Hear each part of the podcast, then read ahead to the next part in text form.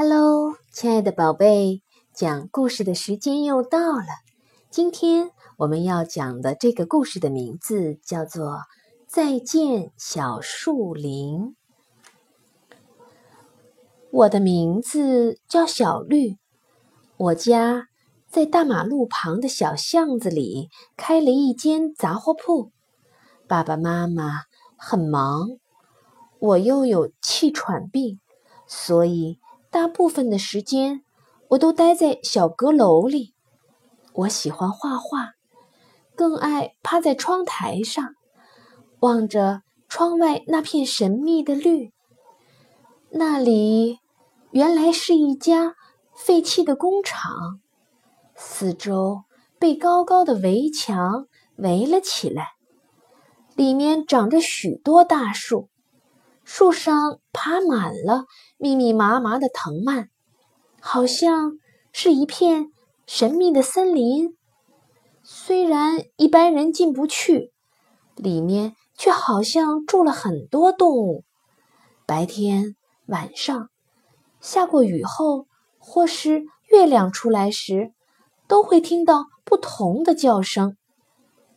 有时，树林里。还会传来许多细细小小的声音，似乎在说着什么秘密。我躺在床上，竖起了耳朵。如果声音很接近窗户边，我会静止不动，一直到声音远离，才敢大声的喘气。我天天都在想象，树林里到底……住着什么动物呢？从小在山里长大的妈妈也常常一边洗碗一边说着：“咦，怎么会有又欢的叫声？它应该住在森林里呀。”一位常来买东西的阿姨说：“这片树林好美呀，我每次经过都会忍不住停下来看一看。”妈妈却说：“树林太茂密了。”可能会有什么奇怪的动物出没吧？我听着妈妈的话，脑海里浮现出了一个奇妙的画面。晚上，等大家都睡着了，动物们从树林里跑出来，在行道树和公园间玩耍。附近山上的动物也会下山来，到树林里探险，因为树林。和我家只隔了一道墙。天气炎热的时候，就会有青蛙在妈妈的洗碗池里舒服的泡澡。小鸟也常常飞进来吃那些掉在地上的米粒。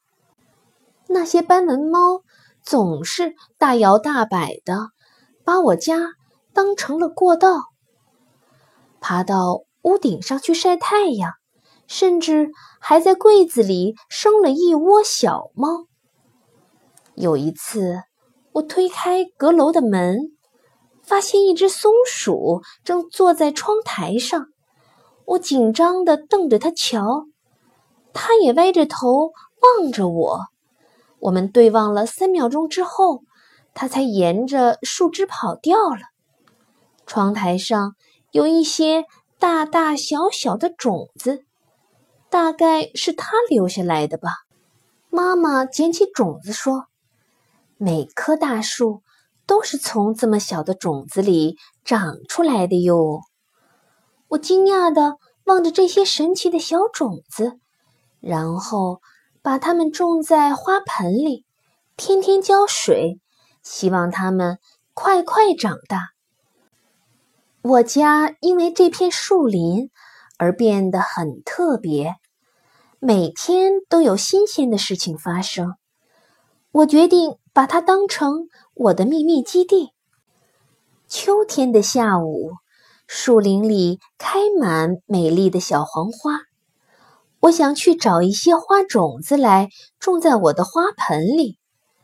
我拉着绳子，沿着围墙慢慢的往下爬，这是我第一次踏进我的神秘基地。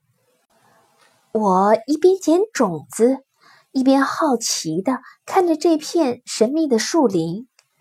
当我走到大榕树下时，树上突然传来噼噼啪啪的声音，好像有好多只小脚在匆忙的逃跑，吓得我马上爬回了小阁楼。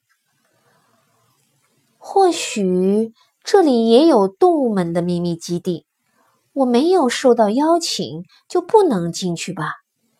动物妈妈可能教他们要和陌生人保持距离。就像妈妈告诉我一样，所以我决定不再踏进那片树林了。只要每天望着我和动物们共同的秘密基地，听着秘密的动物们的叫声，闻着花草的清香，就很开心了。有一天早上，我在睡梦中被巨大的声音吵醒。房屋内射进刺眼的阳光，我打开窗户一看，树林中的大树和花草几乎都被砍光了。挖土机在阳光下挥舞着怪手，我生气地冲下了楼，看到被砍下的树枝凌乱地堆在一起，平常随风飞舞的叶子全洒落在地上。为什么要砍树？我生气地问砍树的工人。旁边的老板却说：“这里要盖大楼了，这些树会挡住我们的广告牌儿，不许砍树。”我双手护着最后一棵老榕树。这又不是你们家的。老板用力踢着树干。这是我们大家的。我气得双手发抖。他们把我又推又拉的拖出来，妈妈跑过来抱住我。小绿，发生什么事儿了？不见了，我们的秘密基地不见了！我又哭又叫的躲回了小阁楼。那天晚上，我画了一张又一张的画，但是我的心还是无法平静下来。挖土机的声音天天在耳边响起，钢筋水泥架起了一只巨大的怪兽。眼中的绿消失了，风中闻不到绿草的清香，黄色花雨不再飘落。我默默地把窗帘拉上了。那年冬天，我的气喘病。又发作了，每天只能窝在小阁楼里，望着窗外巨大的黑影。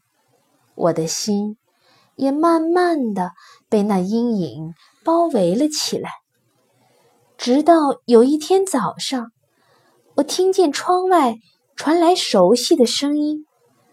我拉开窗帘，看见窗台前的小花盆里。冒出许多小小的绿芽，在阳光下闪烁着亮光。我仿佛又看见从前窗外的那一片绿。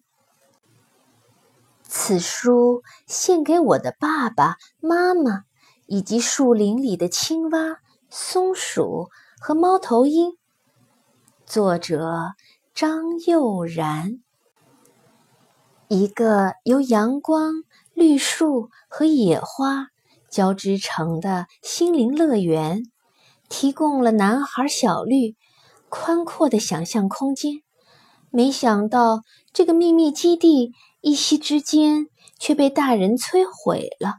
树林不见了，高楼出现了，这样的事情不断的在社会每个角落发生。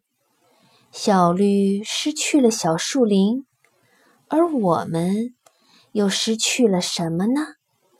好了，亲爱的宝贝，今天我们的故事就讲完了，再见喽。